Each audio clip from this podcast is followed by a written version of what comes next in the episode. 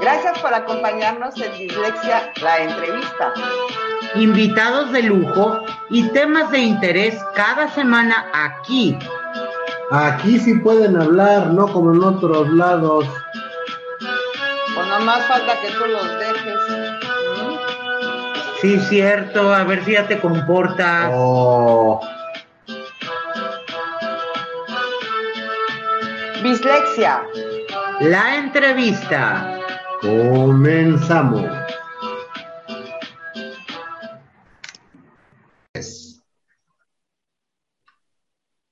Gracias por acompañarnos. Bienvenidos a esta emisión de Dislexia la entrevista. Como no puede ser de otra manera, Ceci Colombo, Yay. Clau Cortés, ¡Yay! yay. No, yo lo digo por anticipado. Ah, ok. Acá su servilleta, JC Santa. Hoy estamos de manteles largos, afortunadamente. correctos. Y muy correctos. Ahorita, ahorita perdemos la corrección. Ok. Porque Pero tenemos. muy correcto. Sí, de- es que vamos empezando, no nos conocen, entonces estamos Ah, ok, empezando. sí, ok. Compórtate, Ah. por favor. Ay, lo bueno es que ya me conoce, lo bueno es que ya me conoce, sabe que eso es imposible. Así es, hace bastantes años. Hace bastantes años, tranquilamente, que tengo el gusto, el honor de, cono- de conocer, de tratar a una persona que, que ahorita la van a conocer. Ya luego, luego empezamos con los cebollazos porque se va a notar mucho, que es mi prima, que la quiero mucho Gracias y, igualmente. y que me vale gorro. Está con nosotros hoy la licenciada Norma Martel. Yay. ¡Yay! Bienvenida. con todos ustedes, sí. Y licenciada, empezamos por el principio. ¿Quién es Norma Martel? Bueno, pues yo soy una, una señora, primero que nada. Eh, soy una eh, mamá, soy la mamá de dos, de dos hijos, la esposa de un abogado también. Eh, pues soy eh, corredor público, como ya lo habían comentado. Soy también eh, activista por los derechos de las mujeres, por la, la no violencia, ¿no? Eh, también soy un amante de los animales, tengo una pues no puedo decirme exactamente soy así rescatista al 100 porque hay gente que realmente sí, sí da todo por, por los animalitos, pero sí me considero rescatista. Y bueno, pues soy una persona que, que ama a Dios sobre todas las cosas, ¿verdad? Primero que nada, la vida. Estoy muy agradecida con todo lo que me ha tocado vivir. Soy muy feliz aquí en mi, con mi familia difícil, la familia es- cuesta su trabajo tenerla, ¿no? No, no es sencillo, no es sencillo mantener el matrimonio. Yo en este año cumplo ya 25 años de casada. Este, ¿Qué y con el tal? mismo- Eh. y con el mismo- Toda- eh, sí, no, no es sencillo. Este, llevar la familia, llevar la profesión, pues las otras inquietudes que uno pues, va teniendo, ¿no? Que, que, que, pues le llenan a uno, ¿no? No, no solamente, pues la verdad es que yo soy una persona que me, me fijo, me comprometo a muchas cosas porque me gusta mucho hacer, este, estar, en- estar en todo, ¿no? Entonces, pues esa es la persona que yo soy, yo soy una abogada, eh, soy abogada de profesión, pero bueno, pues en, en pocas palabras, esa es Norma Martín. En pocas palabras, se dice fácil. Se dice Se fácil, dice Qué fácil. fácil. pero no. Bueno, ahora ya, ya empezamos con los problemas, licenciada Norma Martel. ¿Por qué? Oh, sí, porque yo no sé qué es una correduría pública. Ah, no, ni yo tampoco. Ah, no, yo tampoco. Claudia menos. Eh, y no importa, no importa, Jera, nos quedamos esperando las preguntas. Gracias.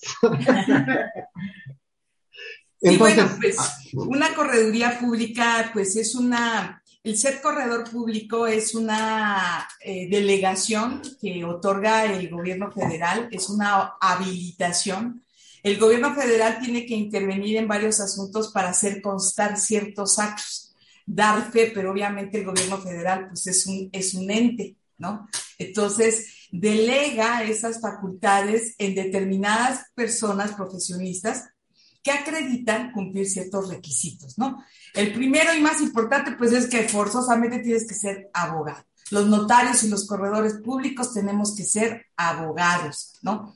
Y eh, una vez que se, que se tiene cierta experiencia, sobre todo en la parte, en el caso del corredor público, en la parte del empresario, de lo que es eh, cómo se lleva, a, cómo se constituye una empresa, cómo se hacen los cambios de esa empresa, cómo eh, todo, todos los servicios legales que van estando una empresa y que requieren ser investidos de fe pública, entonces ese es el que hace del corredor público, ¿no? Entonces, tú presentas un par de exámenes, o sea, primero haces un examen de aspirante este, a corredor público, eh, y una vez que lo, lo, lo, lo apruebas, tienes que hacer una práctica en una notaría, en una correduría pública y eh, vos ya te presentas a tu examen definitivo, que ese sí está, pero bueno, los dos están, pero bien duros, ¿no? Pero el segundo, pues dura prácticamente todo un día.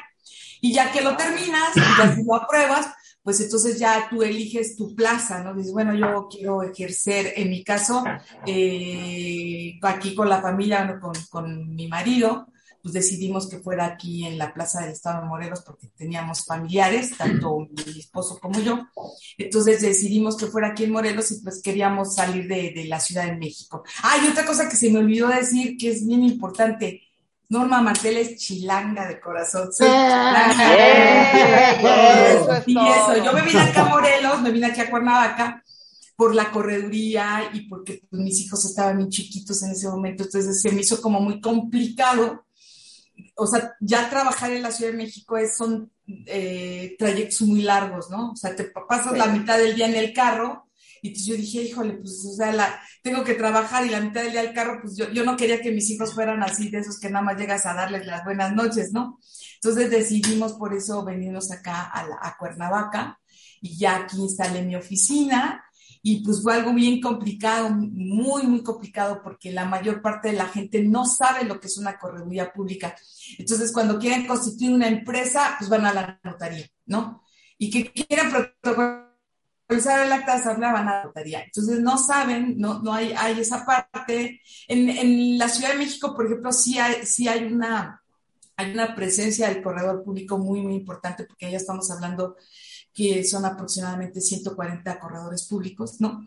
Aquí en la Plaza de Morelos solo somos tres, ¿sí? Wow. Entonces, imagínense, cuando yo llego, la mayor parte de la gente solo conoce a la notaría, ¿no?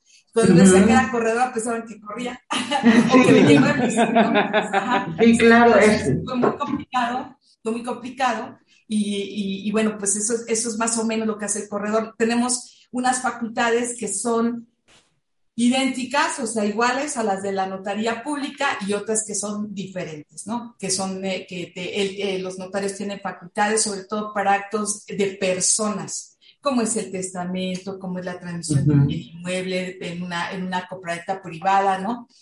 Y en mi caso, yo me aboco totalmente a lo que son las empresas, ¿no? Todas las sociedades mercantiles, a todo lo que sea negocio.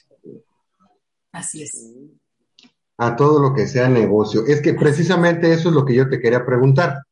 La diferencia, entonces, según entiendo, entre un notario y un corredor, es que el notario es para particulares y un corredor es para empresas. O sea, entre personas uno. No exactamente. La ah, más, pues vamos a dividirlo así. El, no, el corredor público es un fedatario público federal. ¿sí? A nosotros nos otorga la habilitación el presidente de la República a través de la Secretaría de Economía Federal. Y la ley que nos rige, que es la Ley Federal de Correduría Pública, aplica para todo el país. Las, los notarios le, son fedatarios públicos locales. A ellos sí. les otorga su patente, en el caso de ellos se llama patente y en mi caso habilitación, les otorga su patente el gobernador de, de la entidad. ¿sí? Y sus leyes son locales, eh, ley del notariado de la Ciudad de México, ley del notariado del Estado de Morelos, ley del notariado del Estado de México. En cambio, nosotros es una sola ley para todos, todos los corredores del país. Oh, Entonces, interesante. Que, la, la, diferencia es la siguiente. Todo lo que, lo que ustedes eh, llamen comercio, eh, todo lo que, lo que sea comercio son leyes federales. ¿Sí? La Ley General de Sociedades Mercantiles, la Ley Federal de Correduría Pública, el Código de Comercio, la Ley General de Títulos y Operaciones de Crédito, todo lo que son impuestos son leyes que aplican a todo el país. La ley del impuesto sobre la renta, la ley del IVA, el Código Fiscal de la Federación, son, todo es federal. ¿sí? Entonces, aquí, ¿por qué es esta diferencia entre el corredor y el notario? Yo, por ejemplo, no puedo intervenir en la transmisión de un inmueble. Si usted me dice, oye, es que voy a vender mi casa y pues ahora sí que tú hazme la escritura, no. ¿Por qué? Porque el inmueble se rige por el lugar en donde se ubica. ¿sí? Entonces, si, la, casa está aquí en Morelos, ah, pues le va a aplicar la ley local del estado de Morelos. Luego entonces tiene que ser un notario el que dé, fe de esa operación de compraventa. ¿sí? Si ustedes dicen, oye, es que yo quiero hacer mi testamento, ah, tampoco lo pueden hacer conmigo. ¿Por qué? Porque el, testamento es un acto unilateral eh, de, que es un eh, personalísimo y todo lo que sea eh, rasgos de la personalidad, atributos más bien más que rasgos, atributos de la personalidad se encuentran regidos por el Código Civil. Entonces, el Código Civil es local. Entonces, por eso yo no puedo intervenir en esos actos. Por ejemplo, hoy yo quiero constituir una asociación civil. Ah, no, pues tampoco puedo intervenir. ¿Por qué? Porque la asociación civil es, eh, eh, tiene como objetivo un fin altruista o de, o de beneficio para sus propios asociados. O una sociedad civil, porque su mismo nombre lo dice, lo que es civil, ahora sí que lo que es civil no es del corredor público. Así. Ah, Asociación civil y sociedad civil tienen que ser ante el notario público porque él es el que ve esa parte de civil. La sociedad civil también tiene como, tiene un fin económico más no lucrativo. hay una diferencia. Tiene un fin económico más no lucrativo. Entonces, el corredor, ese sí se dedica a todo lo lucrativo. Nosotros nos dedicamos a todo lo lucrativo.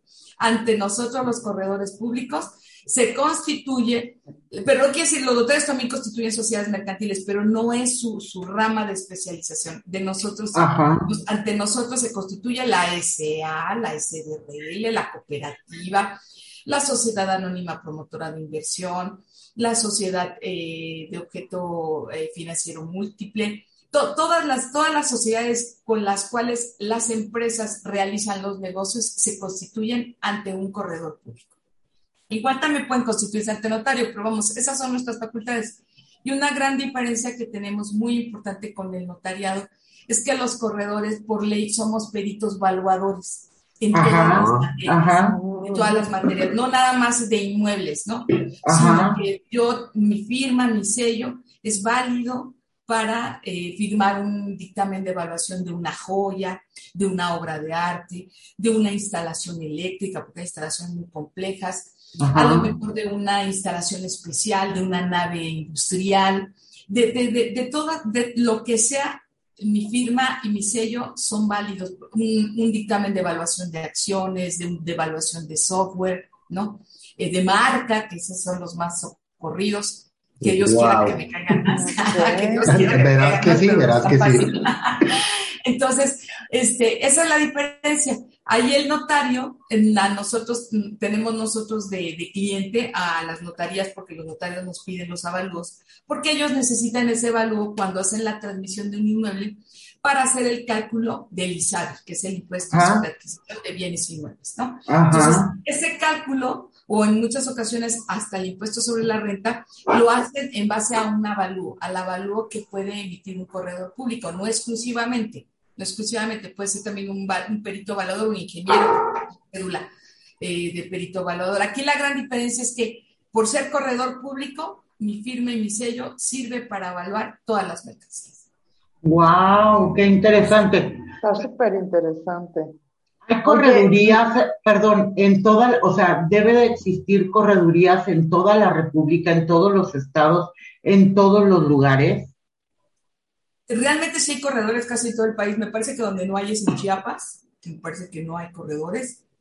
Eh, son como dos o tres entidades en las que no hay corredores. En todos los demás sí. La presencia más importante es en la Ciudad de México, en Nuevo León, en Monterrey, desde luego, en San Pedro Garza, allí es donde está el más corredor. Oh, sí. Este, En Jalisco, en Guadalajara, Zapopan, toda esa parte.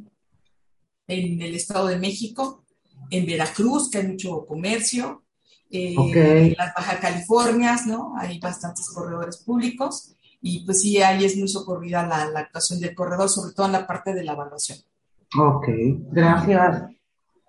Oye, una pregunta, Norma. ¿Y cómo, cómo este, cuando, cuando te mandan a, a, evaluar, qué ha sido lo más raro, lo más extraordinario o hasta ridículo que te ha tocado evaluar?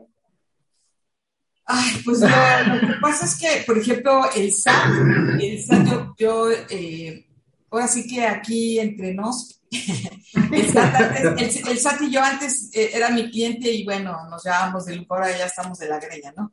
Pero hubo un tiempo en que el SAT, este, eh, me, era, yo era su evaluadora de las cosas que embargan.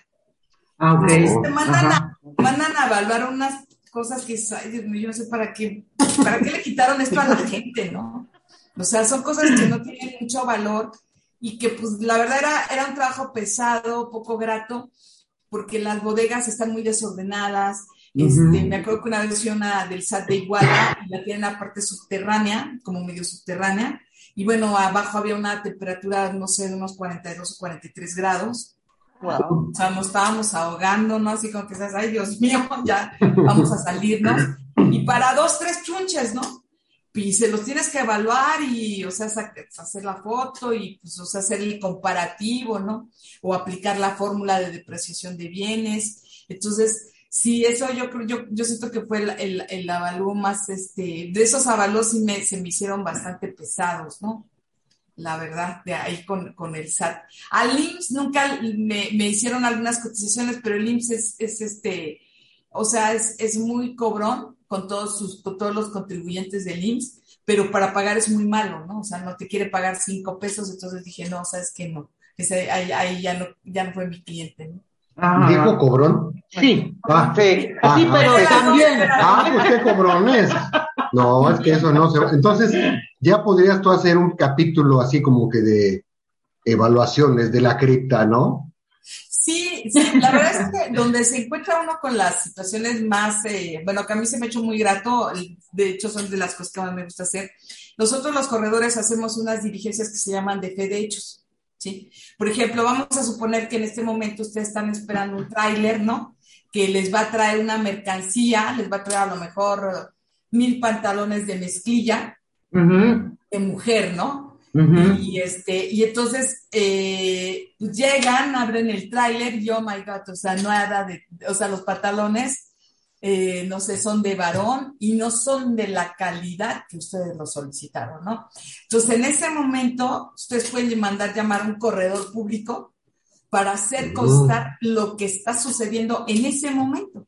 Entonces, se manda a llamar al corredor, el corredor llega, checa, toma fotografías, toma evidencia, se sube al tráiler, cuenta los pantalones y entonces ya hace toda una, un, levanta un acta para que, para que si, si, si, no llegan a un arreglo, ¿verdad? Ustedes ya van a tener esa acta para poderse ir, es una antesala para llegar a un juicio.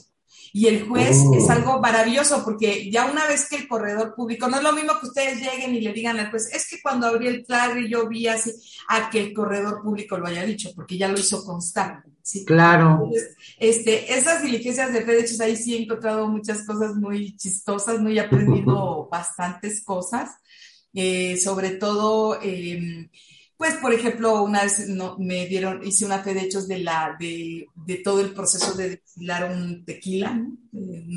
Bueno, aquí no se le puede llamar tequila porque fue aquí. No Ajá. se le puede llamar tequila porque no, Morelos porque no, es de la denominación de origen. Pero Ajá. de todo el proceso de destilación, este, pues hemos hecho así de, de, de, ese tipo, hemos hecho infinidad de cosas, de contar, una vez nos llamaron para contar muchísimo dinero, o sea, nos llevamos muchísimas horas, que era una una de las de valores, ¿no? Que guarda valores. O sea, esas, esas, todas esas experiencias nos han enriquecido mucho porque sí va conociendo uno cómo va, cómo, la, cómo las empresas se van desarrollando, ¿no? Porque nosotros nada más las vemos de afuera o tenemos el producto, ah, ya aquí está el producto, sí, pero adentro, o sea, lo que llevó a este producto es todo un proceso, ¿no?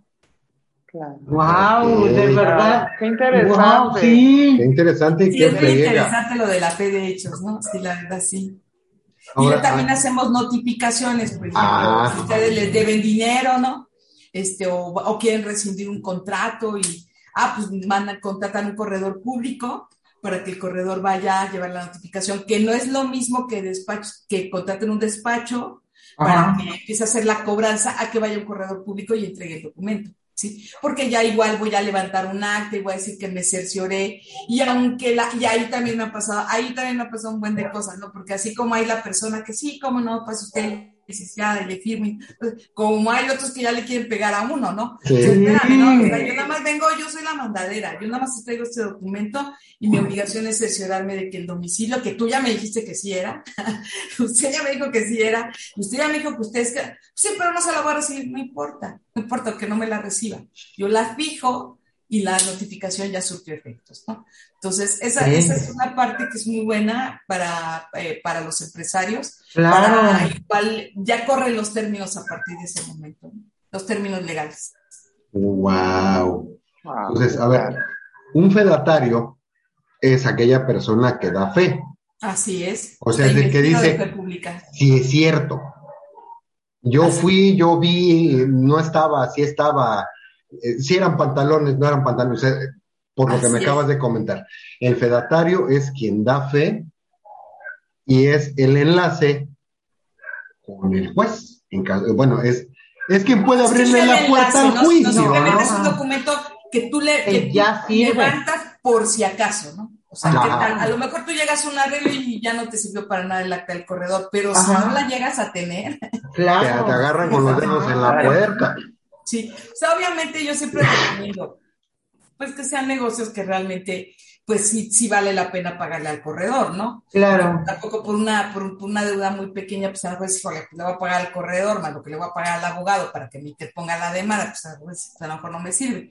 Pero cuando estamos hablando ya de cantidades o de, de, de pues sí, de una envergadura del negocio, pues sí es importante contratar un corredor. Hay gente, hay empresas que, que de verdad, pues no, ahora sí que todos sus actos los hacen bajo la fe pública, ¿no? Uh -huh. Y la fe pública es algo, pues que es algo, es un honor ser fedatario público, pero es algo peligroso también, ¿no? Sí. O sea, sí. ¿por qué? Porque, porque te expones, te expones mucho, tanto en la fe de hechos como como en la, en la notificación, ¿no? O sea, en cualquiera de las dos te expones. A mí me, me sucedió una vez, me contrataron unas personas para hacer constar, eh, que bueno, ese negocio ya tiene mucho tiempo y no voy a decir los nombres, pero el, que no debo decir nunca nada los nombres de mis clientes. Pero bueno, el punto medular es que me contratan unas personas para hacer constar una auditoría contable que se estaba haciendo en una empresa y cuando llego, eh, la persona que me recibe, que, a, a, quien va dirigida la auditoría, me dice, sí, pero ¿sabe qué? Yo también quiero que haga constar esto. Y mi obligación es hacerlo constar. O sea, yo, yo no soy abogada, yo no soy abogada patrona. Ah, ok. No puedo, ah, no, es que yo, a mí, me, a mí el que me va a pagar es este, yo nada más hago constar lo que dice este. No. O sea, a mí me dice este, ah, sí, licenciada, pero yo quiero que usted haga constar que también estas personas me quedaron a deber y, y está esto, esto, esto, esto. Ah, ok, entonces yo le hago constar, no, pues cállense, los, los, los, mis clientes ya me querían hasta demandar. Ya no, no, ah, no se confundan, o sea, un fedatario no es un abogado patrono. Uh -huh. O sea, yo no defiendo, yo, yo hago constar lo que sucede, lo que aprecian mis sentidos. Y si a mí el señor me dice que él quiere que se haga constar, yo lo hago constar. Ustedes ya verán cómo lo desvirtúan con el juez. ¿no? Pero esa es la, el fedatario tiene que ser imparcial. ¿sí? A mí me dicen hazlo constar, hazlo constar, yo lo hago constar y ya. Porque si me hubiera negado, porque hay una parte en la ley de correduría pública que dice que la persona quien va dirigida a la diligencia puede hacer las manifestaciones que ella quiera. Entonces, si yo me hubiera negado, entonces esto claro. he puesto queja ante la Secretaría de Economía ah, y dije, pues prefiero que estos me demanden a que me interponga queja ante la Secretaría claro, de Economía, que claro. mi autoridad, ¿no? Sí. Y entonces, así, eh, entonces sí llega a ser un poquito peligroso. También hay gente luego, pues, agresiva, ¿no? O sea, que sobre todo las notificaciones llega uno y, y se ponen así como, claro que una, pues ya también tiene, ya tiene un, un tiempo y ya sabe cómo, cómo manejar todo esto, pero no deja de ser, de ser este peligroso, ¿no? ya me imagino, o sea, pero a final de cuentas, tú nada más eres, como dices, ¿no? El mensajero. Aquí no aplica, no me gustó el mensaje, No, denle chicharrón es- al mensajero. Así es, claro. claro. No, lo que yo siempre les digo, ¿sabe qué? A ver, per- per- per- permítame. Sobre todo, ¿sabe? me apena, pero eh, y es la peor parte de mi trabajo. Yo le trabajo a varias aseguradoras. Las aseguradoras siempre están viendo la manera de zafarse para no pagar la póliza. Claro, ajá. Entonces, Sí. l- muchas veces yo tengo que llegar a, hacerle, a entregarles la carta de no te van a pagar. Entonces ahí ya llevo una, toda una estrategia para entregarle la, casi casi les entrego la carta y corro. Ya tomo los datos y, porque me, no, pero es que mire que no, que, sabe que yo no trabajo para la aseguradora. O sea, yo soy una fedataria, a mí me contrata, es más, usted me, yo siempre les digo, así, es más, usted me puede contratar a mí para que yo le lleve una carta de regreso a la aseguradora. Claro, Sí, así, ¿no? Y ya más o menos, pero hay gente que se calma y hay gente que no vea, porque pues, pobrecita, cada quien sabe sus, sus, lo que trae adentro, ¿no? Entonces, sí. no sabemos la problemática de cada quien, entonces trato de irme lo más rápido posible, ¿no? Claro. Seguridad ante todo. Así es, sí. Oye, está, este, es, es, es interesante tener esas facultades. O sea, no, yo creo que no es tan simple como, como hacía en, en, an- en anteriores años nuestra amada y extrañada policía judicial, ¿no? Llegaba, te entregaba el citatorio y bye. En este caso, tú estás obligada, llamémoslo así, a hacer constar los hechos. Eres una Así es. persona imparcial, eres una autoridad imparcial. No soy autoridad a Ahí menos va. que se me cite para juicio de amparo. Solamente tengo esa, esa calidad de autoridad en caso de juicio de amparo. Pero así solo soy una fedataria. ¿no? Está, está fácil, está fácil, pero, pero, está, está bien entretenido, bien interesante, pero vamos a hacer un pequeño cortecito y ahorita regresamos. Claro sí. Tenemos, hoy con nosotros a la licenciada Norma Martel, corredora pública, y ahorita les decimos dónde porque esa información les va a servir. No nos tardamos nada, ahorita venimos. Ay, licenciada, qué gusto verla. ¿Ya me, ya, ya me tiene noticias? Claro que sí, señor López, ya le tengo noticias. Ay, qué maravilla. A ver, cuénteme, ¿son buenas noticias o son malas? Dígame, porque no sé. Mire, de entrada pude cambiar la sentencia. ¡Ay, qué padre! Em, sí, ya no van a ser 30 años en la cárcel. ¿De verdad? Sí, pero pude conmutarlo de 30 años a cadena perpetua.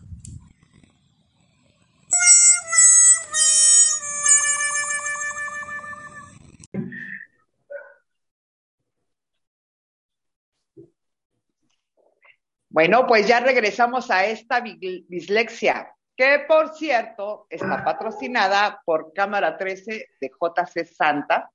Y regresamos con nuestra invitadaza, la licenciada Norma Martel. ¡Yay! Ya regresamos. No, hombre, esa, esa presentación, ese regreso estuvo de lujo. Bueno, eh, es de que, pues es que, tú entiendes. Sí, Ok. Eh, licenciada Norma Martel, ya nos platicaste un poquito acerca de lo que es un corredor público, cuáles son sus funciones, cuáles son sus labores, pero dentro de todo, ¿qué, qué ha sido, dándole un poquito de continuidad a la pregunta de Claudia hace rato, qué ha sido lo más desagradable que has tenido que afrontar o que enfrentar o que lidiar. o que lidiar dentro de, dentro de tus funciones como fedataria? Pues la verdad es que eh, lo- todo- toda mi, mi carrera como corredor pues ha sido muy gratificante, ha sido, ha estado llena de retos. Eh, siento que todos los días aprendo algo porque pues cada quien tiene, cada empresa se le presentan diferentes situaciones, ¿no? Pero, pero yo creo que, que lo más desagradable para mí es que eh, a veces desconfíen de las facultades que tenemos, ¿no? O sea, como que siempre, eh, o sea, sí se prefiere a veces al notario público, ¿no? A pesar de que tenemos estas facultades.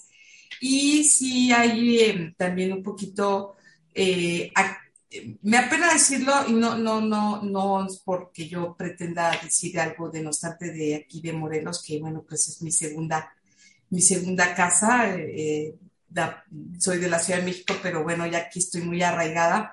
Pero sí hay un poquito como de, como en todos lados hay discriminación, ¿no? O sea, uno va a las, eh, me, me, ha tocado ir, yo, yo tengo que trabajar en todo el estado.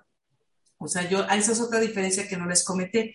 Por ejemplo, el notario está, tiene, está por demarcaciones. Yo no sé si ustedes han visto algún instrumento notarial dice demarcación, primera demarcación de notariales. Y en, en, mi caso yo no estoy por demarcaciones. Yo tengo la fe pública en todo el estado de Morelos. Entonces, por, porque soy fedataria federal y bueno, mi asignación es Morelos, no me puedo salir de Morelos, eso sí, más que para los avalúos. Ahí en los avalúos puedo hacerlo donde yo quiera. Este, pero, por ejemplo, va uno a lugares un poquito como más, eh, pues todavía rurales, ¿no? Y, la gente, sobre todo los varones, están, quieren ver, quieren ver al abogado, o sea, quieren ver al señor abogado. claro. Al varón. Ajá, sí, sí, sí. Es tremendo, ¿no? Entonces, eso sí es un poco como desagradable. Se, se, todo, todo, yo creo que las mujeres estamos en un momento en el que eh, a veces sí ya estamos un poquito medio mandaditas, en, en mi opinión, en algunas cosas, pero creo que todavía estamos luchando por esa posición que, se nos ha coartado y que debemos de recuperar a toda costa, ¿no? Entonces, eh, a pesar de, tener el estudio y tener, tener, pues tener la habilitación y todo, pues sí llega a haber alguien que le puede ningunear, ¿no? Así como, porque efectivamente quieren eso, ¿no? Quieren, quieren que, llegue el, el, el, abogado, el notario y, sobre todo que sea varón, la verdad. Exacto. Entonces, esa parte, pues nada más, porque todos los demás, pues son gajes del oficio, ¿no? Que uno con los que se va encontrando. Yo, yo ya tenía una experiencia, antes de ser corredor, tuve una experiencia de litigante, ¿no? Una breve etapa de litigante que, que la, la viví con mi, con mi esposo, que él tiene un despacho litigante y bueno, que la correduría y el despacho trabajan a la par, trabajan este, en, en conjunción todo el tiempo. De hecho, pues él es mi abogado porque, un, ah, eso es algo que no les he dicho. Un corredor público o cualquier fedatario público pues se enfrenta a muchas demandas, ¿no? O sea, de repente a alguien no le parece algo y pues le meten a uno su, su queja ante la Secretaría de Economía o ya le están demandando a uno y entonces pues aquí tengo a mi, a mi esposo que me defiende en todo momento, porque si no, no sé qué haría, no sé qué haría sin él, porque de verdad, este, no falta quien le ponga a uno este, que no le pareció el resultado, ¿no? De, de, de, la diligencia y entonces, eh, pues le, le, quiere demandar y, y, y, etcétera, ¿no? Tuve una vez un problema un poco fuerte también con el sistema de administración tributaria, no por deber impuestos, sino por mi actuación de corredor, porque no nunca le debo impuestos al SAT, pero sí por mi actuación de corredor precisamente en unos dictámenes evaluatorios y bueno, pues tuve que, tuve que, mi esposo me tuvo que defender son situaciones fuertes, ¿no? Eh, la, pues ya tiene algunos años, pero pues que sí me pusieron a temblar, ¿no? Pues porque pues sí tuvimos que enfrentarnos con, con, la, con la administración de recaudación, ¿no? De aquí de Cuernavaca, e incluso ya está con la, con la, con la federal de allá de la Ciudad de México, ¿no? Entonces, eh, en, en, fuera de eso, pues ahora sí que son las vicisitudes, uno trata siempre de ir mediando, ¿no? Pero siempre hay alguien que no, no le parece algo, ¿no? Eh, recuerdo hace unos años, fui a hacer una diligencia a, a, un reclusorio que está aquí de alta seguridad, porque yo no tengo nada que ver con el asunto penal, pero el reclusorio lo operaban unas, unas empresas. O sea, este reclusorio es tan grande, es tan grande que el comedor, la lavandería, el transporte dentro del mismo, lo, lo administraban unas empresas. Y bueno, pues yo llegué a hacer constar que debido a una rescisión de contrato, la empresa que salía, a quien le recibieron el contrato, pues en, en, desquite por esa rescisión, tiró toda la comida, ¿no? Tiró toda la comida, resetearon, hicieron y deshicieron ahí con las máquinas. Y entonces yo llegué a hacer constar que la, que la comida que habían tirado pues estaba en, en, buen estado, ¿no? Entonces después ya me iban a, y me querían interponer una queja porque decían que yo como me di cuenta de que la comida, ah, pues yo me di cuenta porque yo soy una ama de casa además. Claro, claro, sí. Y olí, vi, y yo todos, con todos mis sentidos me di cuenta que la comida estaba en buen estado porque una comida en un calor como eh, donde estaba, donde está este penal, que es un calor brutal, o sea, no puede, o sea, en cuatro horas ya me empezaba a oler mal, Entonces, cuando a mí me llamaron, todavía estaba todo perfecto. Entonces, son esas cosas que, que, bueno, pero pues ya uno ahí se defiende, ¿no? Se va uno defendiendo, ¿no? Claro. Hablando sobre lo mismo y cambiando un poquito de tema, en un inicio nos hablabas que eres una férrea defensora de los derechos de las mujeres. ¿Cómo es eso, Norma? Platícanos qué haces, qué... ¿Cómo? Pues cuando yo la verdad es que eh, yo nunca me había dado, no me había dado cuenta, a lo mejor por mi, mi manera de ser, no me había dado cuenta de, la realidad que vivimos las mujeres, ¿no? Yo eh, hice mi matrimonio como que con mucha, con mucha cooperación y mucha armonía. Entonces yo nunca sentí esa parte, ¿no? Así de, de, de, esa, ese, pues sí, esa violencia que se ejerce, ¿no? Esa, esa, ese control, yo, yo nunca lo sentí de ninguna manera, pero ya cuando, cuando llego aquí a Morelos, entonces empiezo a conocer un poquito, me empiezo a involucrar porque tengo algunas amistades que son activistas, pero activistas de hueso colorado, ¿eh? o sea, esas que se quedan a dormir en el zócalo para que les responda la procuraduría porque no les resuelven por un asesinato de una mujer, ¿no?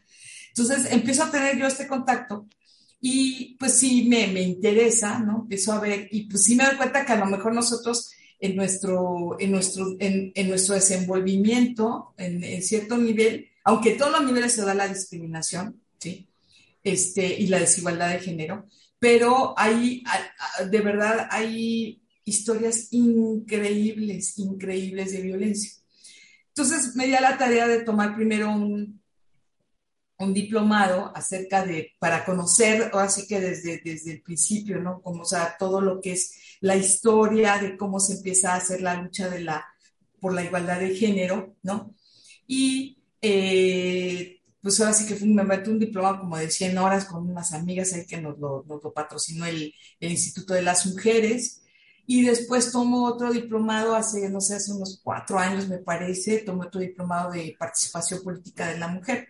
Porque ahí también me impactó increíble que nosotros, nosotros tenemos la idea de, de que, bueno, pues que las políticas pues están como, como que son como mujeres como muy poderosas y puede ser que haya algunas que sean muy poderosas, pero hay muchísimas otras que no se les deja ejercer el poder, aun, cuando haya eh, mediado un sufragio y lo hayan ganado, este, no les dejan ejercer el poder. Entonces, es, eh, me, me, impacta mucho eso y ahí fue también muy interesante porque nos empiezan a hacer, a hacer toda la historia, pues ahora sí desde, ahí se estudió desde lo que era cuando eh, los países que eh, motivaron a que las mujeres pudieran votar desde, desde, ese inicio, ¿no? Y que empezaban a poder estar en los puestos de, de, elección popular. Y pues a mí sí, sí me llamó muchísimo la atención y bueno, pues yo tengo, conservo, conservo eh, algunas amistades, eh, gente muy, mujeres muy capaces y también hay hombres que están en la igualdad de género, ¿no? o sea, desde luego. Este, y que pues están, están luchando y están en el, en, por ejemplo, aquí hay un observatorio de participación política eh, del cual yo soy parte, ¿no? Para ahora que pasaron las elecciones, pues observar la violencia que fue ejercida por las mujeres, porque eh, hay muchas presidentas municipales o síndicas, ¿no? Que en el momento en el que ya van a tomar, no les dejan entrar al ayuntamiento por decir algo, ¿no? Ajá, pues sabes que, pero pues, ¿qué crees que no tienes ni escritorio?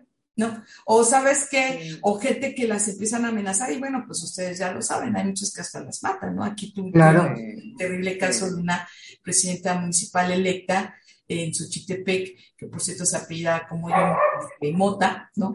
este, ella fue, fue acribillada a, los dos días de haber sido electa, ¿no? Entonces, todas estas cosas, yo creo que deben, en, las mujeres tenemos la obligación, las que tuvimos la fortuna, gracias a Dios, de tener una, una, una eh, instrucción, ¿sí?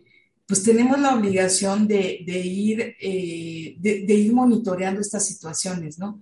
Y a lo mejor en un pequeño, ah, en un campo, pues no muy amplio, ¿verdad? Porque, porque precisamente solamente las políticas pueden hacer, eh, las mujeres que se dedican a la política pueden incursionar o, empujar este, políticas que realmente eh, nos apoyen con esto, ¿no?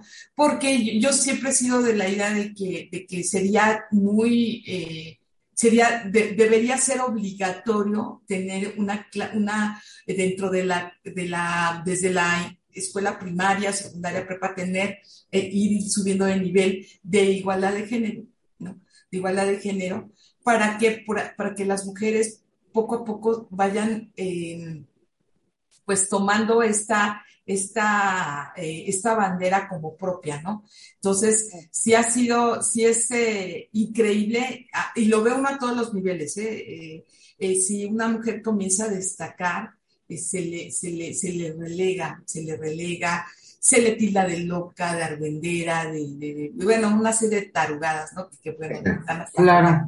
Mencionar, pero yo creo que nosotras, todas las mujeres, tenemos que ir poco a poco dentro de nuestro círculo de acción, nuestro círculo social, este, ir, ir motivando desde, desde las jóvenes, ¿sí? O sea, porque ve uno casos que a una hora se pregunta uno, a, mí me da mucha tristeza todo esto porque cuando uno ve las muertes de las jóvenes, ¿no? De, eh, eh, casi es como un, pues sí, ya realmente traían una historia, ¿no? De vejación y, de, parejas tóxicas y, cosas así que no pueden salir, ¿no? Y no pueden salir.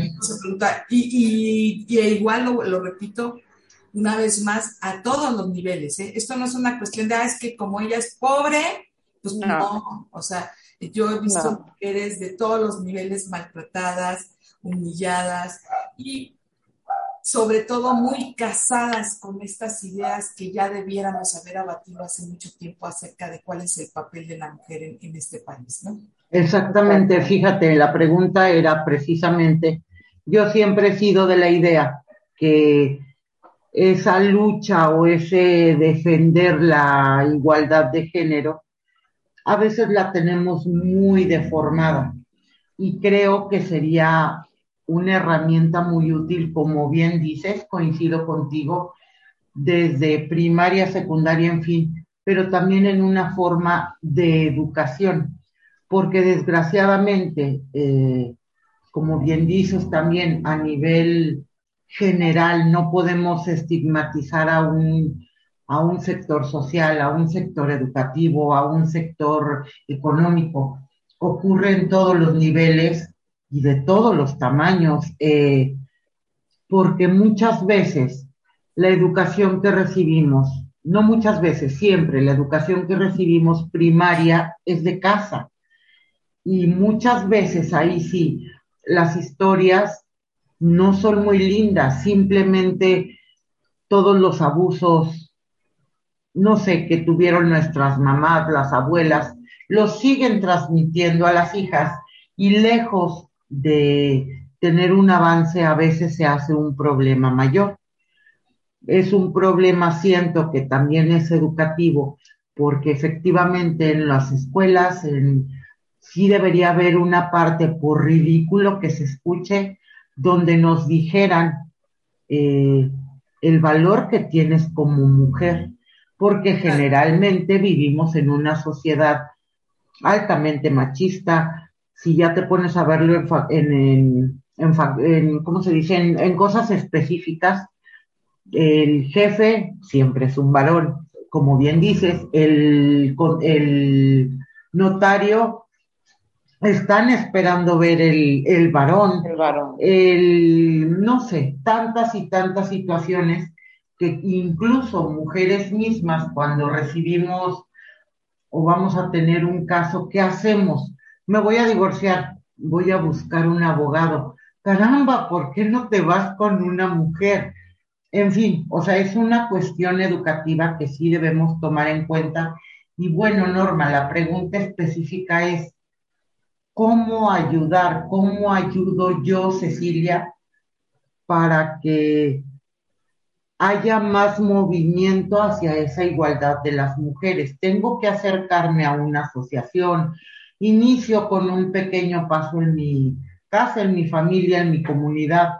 Cómo hacer replicar esto, porque a pesar de lo avanzados que estamos en un buen de cosas, desgraciadamente en el tema de género y en el tema de la mujer, nos falta mucho por caminar y muchas veces tenemos, como decía hace ratito, una deformación a lo que es esa lucha por las mujeres. Así es. ¿Cómo le hacemos? Pues mira, yo, yo creo que efectivamente yo soy una, yo, yo, estoy totalmente comprometida con la, con este, con, este avance de la igualdad de género, pero yo solita no puedo. O sea, ¿verdad que no? Cuando yo llegué aquí a Morelos, eh, nos dimos a la tarea unas amigas y yo y, conformamos una asociación civil que se llama INCOME Mujeres Empresarias.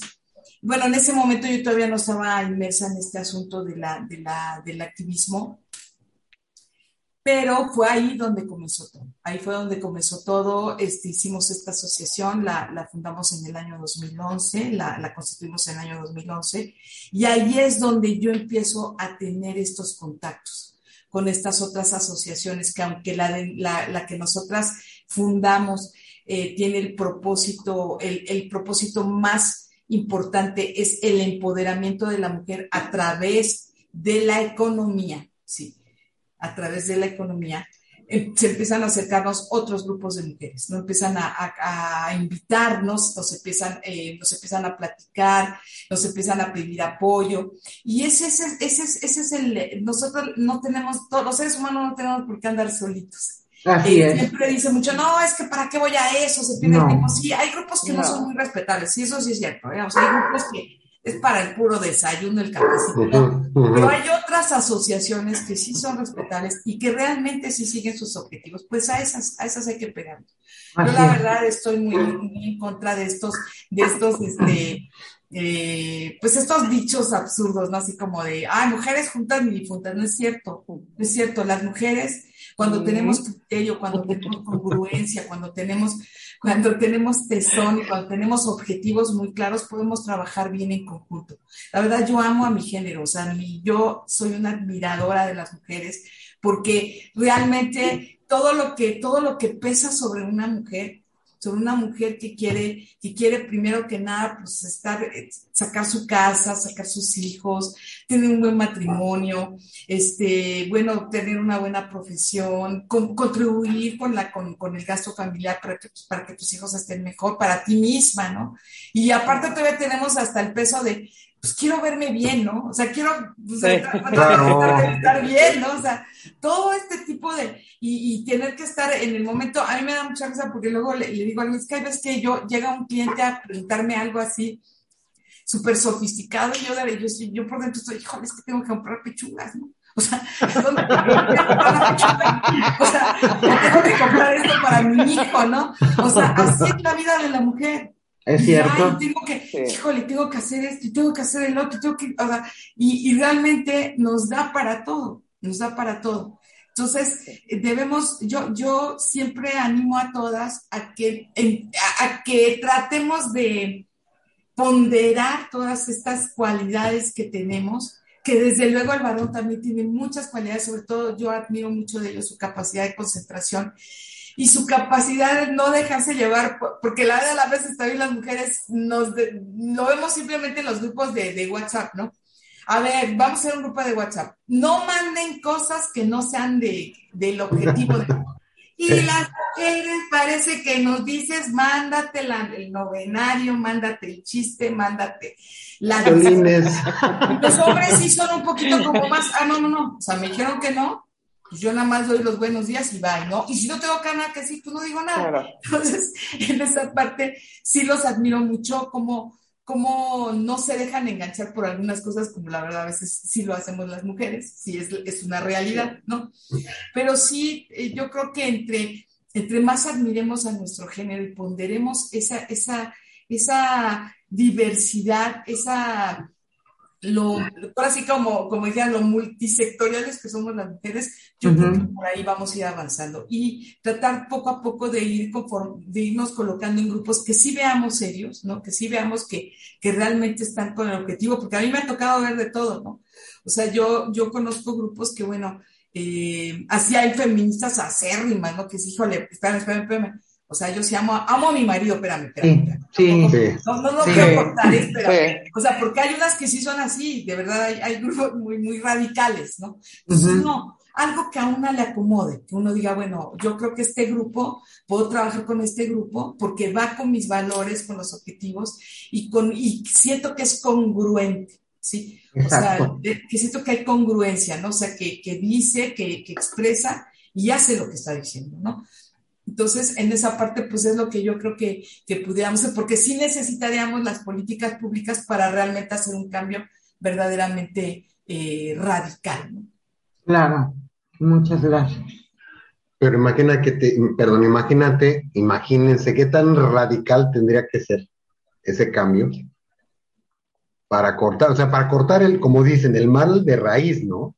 Así es. ¿Y uno qué culpa tiene? Por todo tiene que pensar, porque mira, este, este asunto ni siquiera es mexicano, ¿no? Exacto, claro. Pero poco a poco, ¿no? O sea, yo creo que poco a poco hay avances, hacemos, y hay que ir eh, tomando, o sea, así, en nuestro círculo.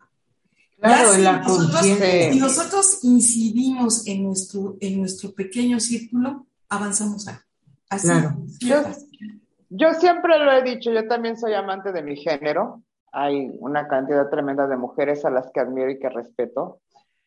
Y yo siempre lo he dicho, creo que no, no nos hemos dado cuenta del poder que tenemos las mujeres de cambiar simplemente nuestra sociedad, simple y llanamente nuestra sociedad. Eh, desde el momento en que uno como madre eh, generalmente es la que está más al pendiente de los hijos, de la crianza de los hijos, uno como mujer, como mamá. Entonces ahí viene el inculcar valores, ¿no? El no decirle, ah, a ver, plánchale la ropa a tu hermano, no.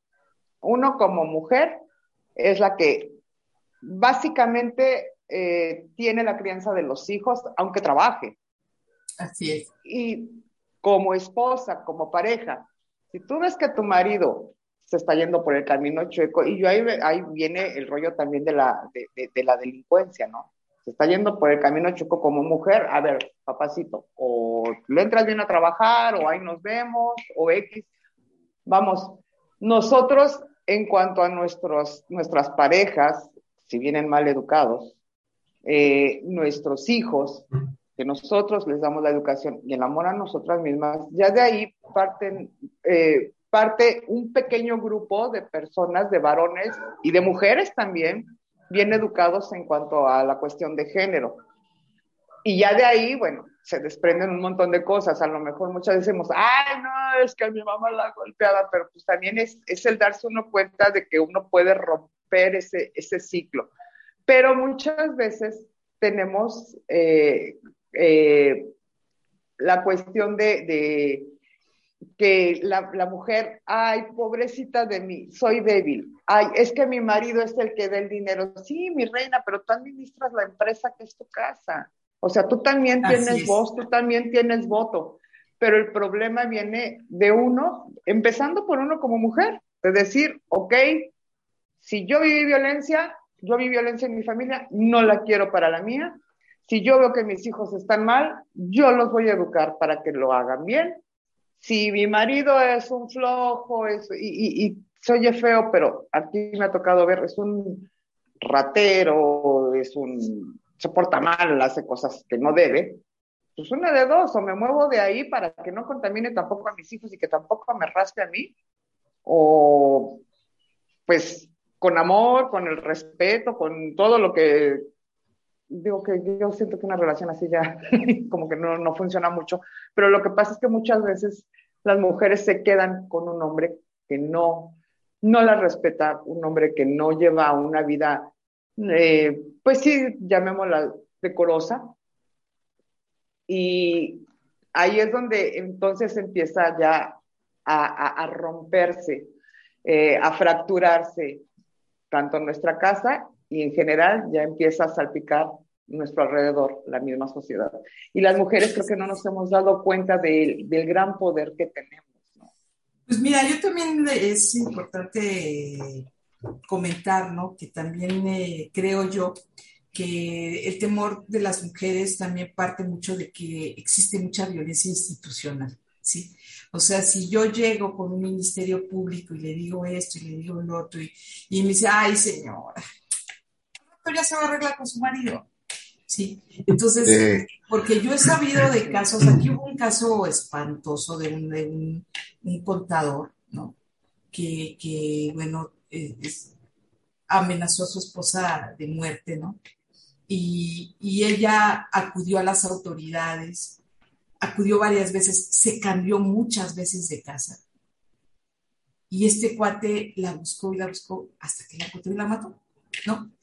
Pero lo avisó, o sea, de verdad lo avisó varias veces, dices, híjole, o sea, realmente, eh, y tenemos este caso tan, tan, tan sonado, ¿no? Ya, ya no recuerdo el nombre de, la, de, las personas, pero eran personas de, muy alto nivel, ¿no? Que, que, este, este cuate llega y golpea con un bat a la, a la mujer que está dormida, ¿no? Y la lastima severamente, y un juez lo libera porque dice, bueno, pero pues no la mató, ¿no? Ya y después, ya, sí, no sé si lo recuerdan ese caso, ¿no? Sí, sí, sí, sí, sí. la manda a matar, ¿no? O sea, sí la manda a matar. Entonces, esta violencia, y eso fue en otro país, ¿no? Entonces, la violencia institucional provoca inseguridad en las mujeres y es algo que tenemos, que cada vez que tengamos oportunidad de reunirnos con un, hay que hacérselos ver, hay que hacérselos ver. A lo mejor les va a entrar por un oído y les va a salir por el otro, pero no hay que perder esa, eh, eh, eh, hay, que, hay que hacérselos ver. Habrá alguien, alguien en algún momento, porque además ya también tenemos las políticas y bueno, las mujeres que están en la política, alguien hará algo por, por, en esa situación, porque eso provoca inseguridad. Es como cuando tú estás en tu casa, tú eres un niño, ¿no? Y tú acusas a tu hermano que te está golpeando y tu papá te dice, ah, sabes que ya no lo acusas ¿no? Porque dice, ¿para qué le digo si no me va a hacer caso? Exacto. Este tipo de cosas, eh, por, por, ahí hay un libro que se llama La herida de amor, ¿no? La herida, la herida de amor es un libro muy bonito que te dice cómo, cómo cualquier eh, dolor que tú guardes, cualquier cosa que tú guardes en tu corazón, finalmente te va a traicionar y te va a llevar a, a, a una situación de más desesperanza y de más angustia. Entonces, también siento que dentro de las escuelas debiera haber esa parte, ¿no? Porque todos tenemos heridas de amor, todos tenemos heridas de amor. Si no las sanamos, si no las sanamos, finalmente vamos a caer en una situación que nos va a llevar al, al, al, a, a, otro grado de angustia, ¿no? Pero bueno, ya nos, ya nos desviamos pero es, es, importante porque, porque por eso uno ve, ve yo, yo he visto a mujeres y digo, ah, caramba, ¿para qué, lo, ¿para qué aguantas este cuate, no? Si tú eres linda, si tú eres inteligente, si tú eres, es más, a veces eres hasta rica, ¿por qué no aguantas? Lo aguanta porque traen algo, que no han podido liberar, ¿no? Entonces, eh, y, aunque parece fácil, pero los patrones de conducta, lejos de repudiarlos, los seguimos. Esa, esa, es la naturaleza del ser Ese es el problema. Ese es el problema. Entonces, para tratar de romper esos patrones, sí requerimos la ayuda de un especialista, de un terapeuta, de alguien, alguien que nos eche la mano para poder ver la, el cristal desde otro punto de vista, ¿no? Wow. Fíjate, eh, licenciada, que nos estás dando pie para un segundo programa, siempre y cuando, siempre y cuando accedas, cuando andes de tiempo. Por favor, yo sé que ahorita ya quedamos eh, muchas personas desde el inicio que te estamos escuchando. Tus redes sociales, ¿dónde pueden conectar a la licenciada Norma Martel?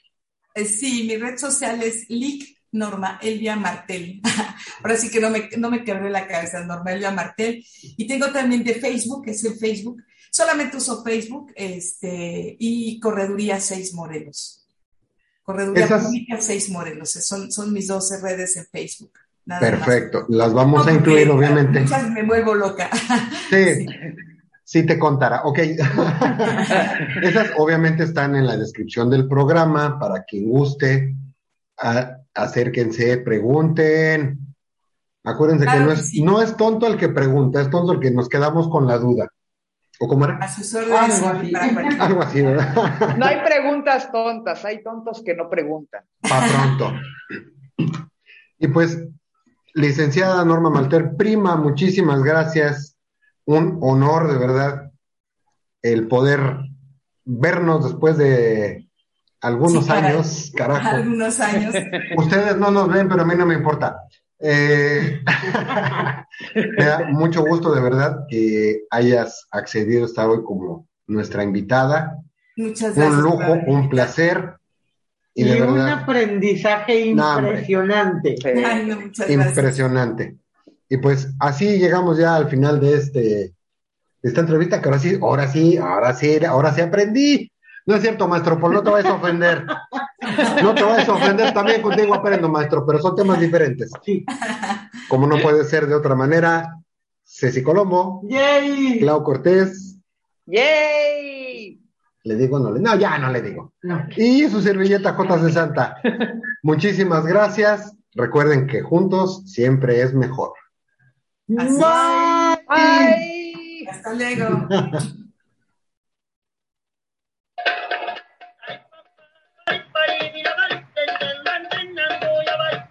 Muchas gracias por acompañarnos en una emisión más de Bislexia. La pasamos muy bien y deseamos que ustedes también. Hasta la siguiente emisión. Nos despedimos de ustedes Ceci Colombo. Claudia Cortés, y JC Santa. porque juntos Siempre es mejor. Bye.